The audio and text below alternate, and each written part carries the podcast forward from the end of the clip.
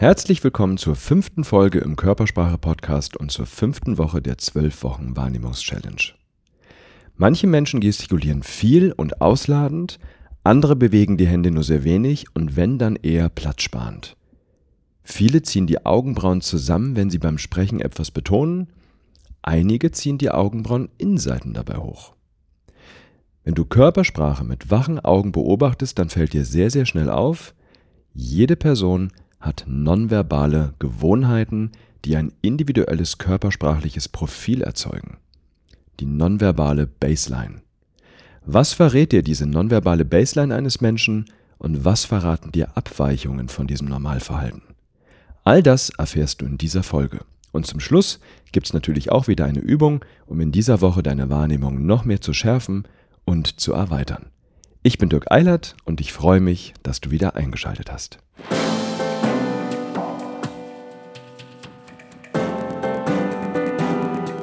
Sehen, was Menschen nicht sagen. Der Körpersprache-Podcast von und mit Dirk W. Eilert. Stell dir vor, du hast dir einen neuen Schrank von Ikea gekauft. Du packst alles aus und stellst fest, die Anleitung fehlt. Was machst du? Wenn du schon mal versucht hast, einen Ikea-Schrank ohne Anleitung aufzubauen, dann besorgst du dir wahrscheinlich schnell irgendwo die Anleitung. Weil du weißt, sonst sieht das nicht wie ein Schrank aus, wenn du fertig bist. Auch im Deuten von Körpersprache gibt es eine Art Anleitung, die dir hilft, präzise zu lesen, was in einem Menschen vorgeht. Das sind die sogenannten Mimikresonanz-Grundsätze. In der ersten Woche der Wahrnehmungs-Challenge hast du bereits einen dieser Grundsätze kennengelernt, der hieß Trenne Beobachtung und Interpretation. Die Mimikresonanzgrundsätze stellen dabei keine unumstößlichen Regeln dar, sondern machen es dir lediglich leichter, Körpersprache richtig zu deuten. Diese Woche lernst du einen weiteren Grundsatz kennen. Ohne Baseline bist du blind. Das heißt, nur wenn du auf das nonverbale Normalverhalten eines Menschen achtest, kannst du die Mimik und Körpersprache präzise und verlässlich lesen. Was bedeutet dieser Grundsatz und warum ist er wichtig? Jeder Mensch hat einen individuellen nonverbalen Ausdrucksstil. Manche Menschen gestikulieren zum Beispiel viel und ausladend, andere bewegen die Hände weniger und viel platzsparender. Viele ziehen die Augenbrauen zusammen, wenn sie beim Sprechen etwas betonen. Einige ziehen die Augenbrauen Innenseiten hoch. Andere, wie zum Beispiel der SPD-Politiker Per Steinbrück, ziehen die Oberlider hoch, wenn sie was betonen. Wenn du Körpersprache mit wachen Augen beobachtest, dann fällt dir sehr schnell auf, jede Person hat nonverbale Gewohnheiten, die ein individuelles körpersprachliches Profil ergeben. Das nennen wir die nonverbale Baseline. Und diese Baseline wird durch drei Faktoren beeinflusst. Das erste ist das Lebensumfeld, in dem du aufgewachsen bist. Dazu gehört zum Beispiel die Herkunftskultur eines Menschen. Zum anderen durch die Persönlichkeit. Und der dritte Faktor ist die Situation. Also die Baseline kann sich auch je nach Kontext ändern. Ein perfektes Beispiel dafür ist das Telefon. Ich bin mir ziemlich sicher, dass du genau unterscheiden kannst, ob dein Partner, deine Partnerin gerade mit seinen Eltern telefoniert oder mit seinem besten Freund oder der besten Freundin. Und genau diesen Unterschied bestimmt hier die Baseline. Die Stimme klingt anders, je nachdem, mit wem wir telefonieren. Die Baseline verrät dir eher etwas über die Persönlichkeit eines Menschen als über die Emotionen. Beispiel. Wenn du dir die Körpersprache von Angela Merkel anschaust, dann fällt dir auf, dass sie jemand ist, der eher wenig gestikuliert beim Sprechen. Das ist ihre nonverbale Baseline. Jetzt natürlich die Frage, was verrät das über ihre Persönlichkeit? Studien haben gezeigt, dass die Gestik insbesondere mit zwei Persönlichkeitsfaktoren zusammenhängt. Das eine ist die Extraversion, das andere die Proaktivität. Extraversion bedeutet, dass, wenn die Extraversion hoch ist, dass Menschen sind, die sich die Energie im Außen holen, das heißt im Austausch mit anderen Menschen. Introversion, das Gegenteil davon bedeutet, dass es eher Menschen sind, wenn die Introversion stark ausgeprägt ist, die sich die Energie übers Innen holen, also indem sie sich mit ihren eigenen Gefühlen und Gedanken beschäftigen. Proaktivität kennzeichnet das Maß, in dem Menschen handeln, bevor sie nachdenken. Das heißt, extrem formuliert, maximale Proaktivitätsausprägung bedeutet Handeln ohne zu denken. Das Gegenteil davon ist die Reaktivität. Ein reaktives Muster ist dadurch gekennzeichnet, dass wir eher nachdenken, bevor wir handeln.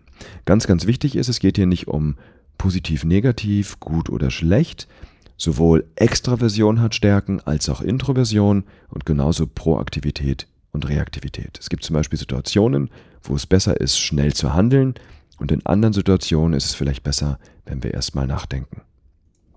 Und die Gestik eines Menschen verrät dir, wie stark die Extraversion und die Proaktivität ausgeprägt ist.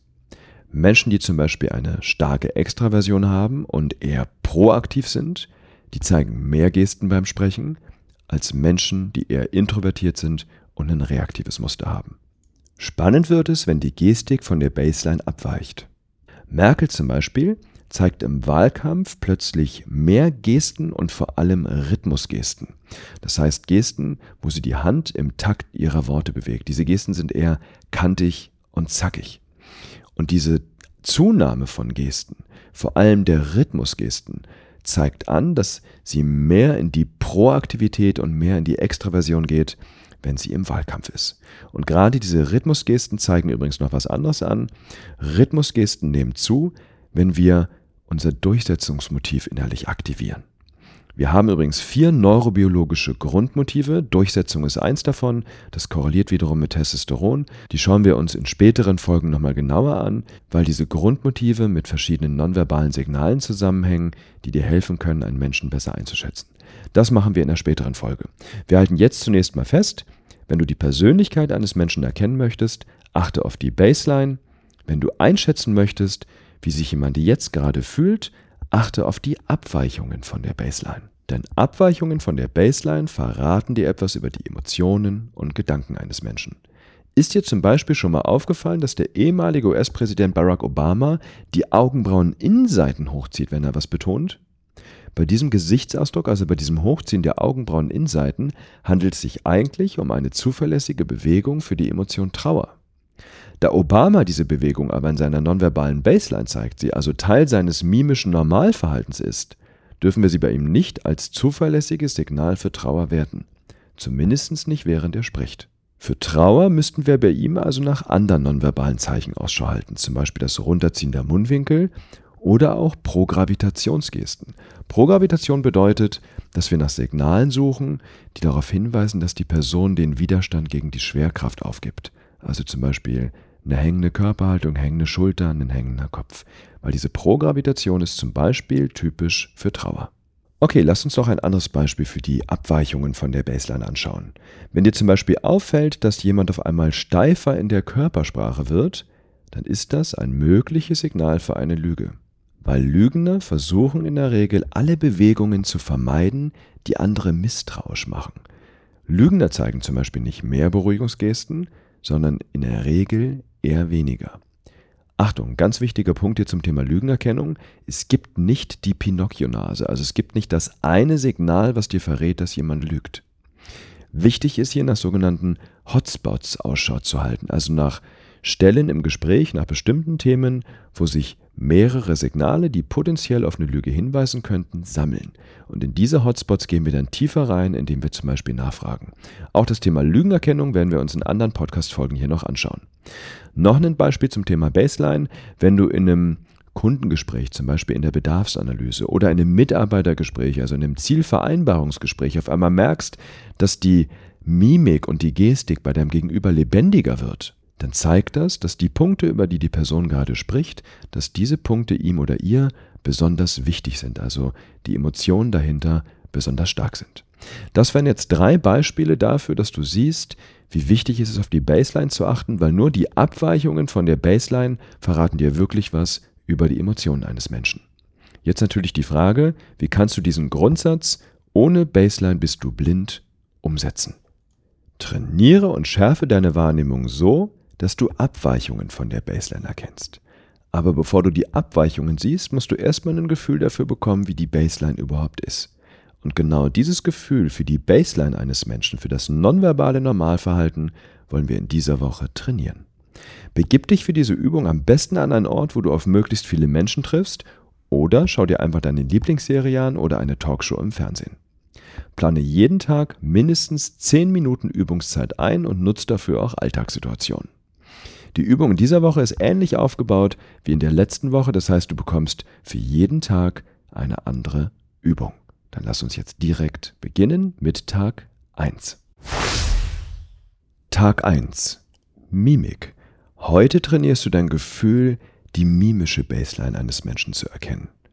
Achte darauf, wie die Person, die du beobachtest, ihre Mimik bewegt, wenn sie spricht und wenn sie zuhört.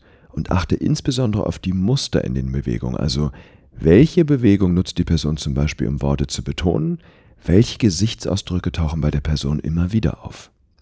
Und achte auch darauf, wie die Blinzelrate der Person ist, also wie häufig die Person gewohnheitsmäßig blinzelt. Tag 2. Gestik. Heute geht es darum, dass du ein Gefühl für die gestische Baseline einer Person bekommst. Das heißt, achte bei den Personen, die du beobachtest, darauf, wie viel und wie genau gestikulieren sie. Sind die Gesten im Muster eher sparsam oder eher raumeinnehmend?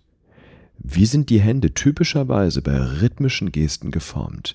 Wenn du zum Beispiel Donald Trump beobachtest, dann wird dir auffallen, dass wenn er Rhythmusgesten macht, also Gesten, bei denen er die Hände, die Hand im Takt der Worte bewegt, dass er entweder den Zeigefinger ausstreckt oder den sogenannten Präzisionsgriff macht, also aus Daumen und Zeigefinger einen Ring formt. Also achte darauf, wie sind die Hände typischerweise bei rhythmischen Gesten geformt. Mit welchem Arm gestikuliert die Person vorzugsweise? Und was machen die Hände, wenn sie nicht im Raum bewegt werden? Wie häufig berührt sich die Person zum Beispiel selbst oder auch Objekte? Tag 3. Fuß- und Beinverhalten. Heute geht es darum, die Baseline, also das typische Fuß- und Beinverhalten zu beobachten. Wenn die Person gerade sitzt, hier ein paar Fragen, die dir dabei helfen können. Wie oft bewegt die Person die Beine oder die Füße? Welche Bewegung kannst du generell beobachten? Wippt die Person zum Beispiel häufiger mit den Füßen? Und in welcher Ruheposition verharren die Beine? Wenn die Person gerade steht, achte zum Beispiel darauf, wie breit der Stand typischerweise ist, ob die Standposition, das Standbein häufig gewechselt wird oder ob es zum Beispiel auch ein typisches Standbein gibt. Wenn die Person gerade geht, achte darauf, wie der typische Gang ist, wie die Baseline des Gangs ist. Also, wie schnell ist die Ganggeschwindigkeit, wie schnell geht die Person, wie groß ist die Schrittlänge, wie schwer ist das Fußgewicht, sind die Füße eher schwer oder wirken die Füße eher leicht? Und wie ist der normale Armschwung der Person? Tag 4 Körperhaltung. Heute geht es um die Baseline in der Körperhaltung. Achte darauf, ob die Körperhaltung der Person typischerweise offen oder verschlossen ist. Ist die Körperhaltung typischerweise eher aufrecht und gestreckt oder eher gebeugt? Lehnt sich die Person gewohnheitsmäßig eher vor oder eher zurück? Und achte auch darauf, wie die Körperspannung allgemein ist. Wirkt die Person eher angespannt oder eher lässig locker? Tag 5. Die Psychophysiologie. Heute geht es um die Baseline der vegetativen Signale. Achte darauf, wie schnell und tief die Person typischerweise atmet. Wie häufig siehst du ein Schlucken?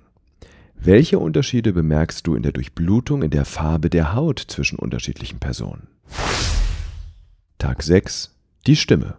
Heute trainierst du deine Ohren für die Baseline eines Menschen. Fragen, die dir dabei helfen können, sind zum Beispiel, wie schnell und wie laut spricht die Person typischerweise mit natürlicher Stimme? Wie ist die normale Tonhöhe? Wie lange ist nach einer Frage die Sprechpause, bevor die Person antwortet? Wie viele Füllwörter wie ams nutzt die Person? Und wie häufig wiederholt sie Worte? Tag 7 Interpersonelles Bewegungsverhalten. Das heißt, heute geht es um das Verhalten in zwischenmenschlichen Situationen. Hier geht es insbesondere um drei Faktoren. Einmal der Raum am Stand, also wie nah eine Person zum Beispiel kommt, dann die Berührungen und der Blickkontakt. Fragen, die ihr helfen können, um die Baseline zu erkunden, sind, wie nah sitzt oder steht die Person typischerweise in einem Gespräch? Wie intensiv ist der normale Blickkontakt? Und es gibt natürlich auch eine Baseline zwischen Personen, also wo es nicht um die Baseline einer einzelnen Person geht, was zum Beispiel die Nähe beim Sitzen oder Stehen angeht, sondern was die Baseline zwischen zwei Personen angeht. Wie genau begrüßen sich zum Beispiel zwei oder mehr Personen? Und da wird dir auffallen, dass es Begrüßungsrituale zwischen Menschen gibt und das sind dann Rituale, die hier die Baseline kennzeichnen. Und zum Beispiel auch die Baseline bei gegenseitigen Berührungen. Treten welche auf oder treten eher gar keine auf? Und wenn welche auftreten, welche Art von Berührungen treten auf? Lass uns an diesem Beispiel des interpersonellen Bewegungsverhaltens jetzt zum Schluss nochmal ganz kurz diese Idee anschauen, dass die Baseline an sich, die was über die Persönlichkeit eines Menschen verrät, hier im Beispiel des interpersonellen Bewegungsverhaltens auch was über die Beziehungsqualität zwischen zwei Menschen und dass die Abweichung von der Baseline dir eher was über die Emotion eines Menschen verrät.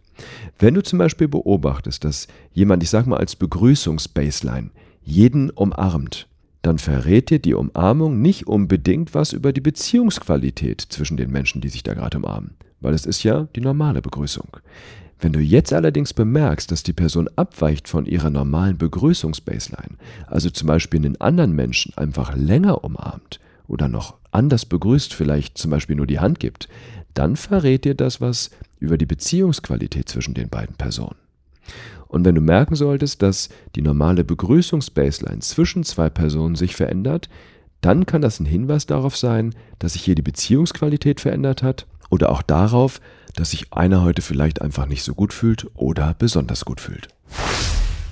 Ich wünsche dir viel Spaß in der fünften Woche der 12 Wochen Wahrnehmungs-Challenge und wenn dir mein Körpersprache-Podcast gefällt, dann freue ich mich sehr, wenn du ihn kurz bei iTunes bewertest.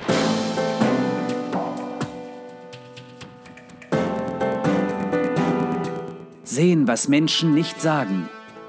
Der Körpersprache-Podcast von und mit Dirk W. Eilert.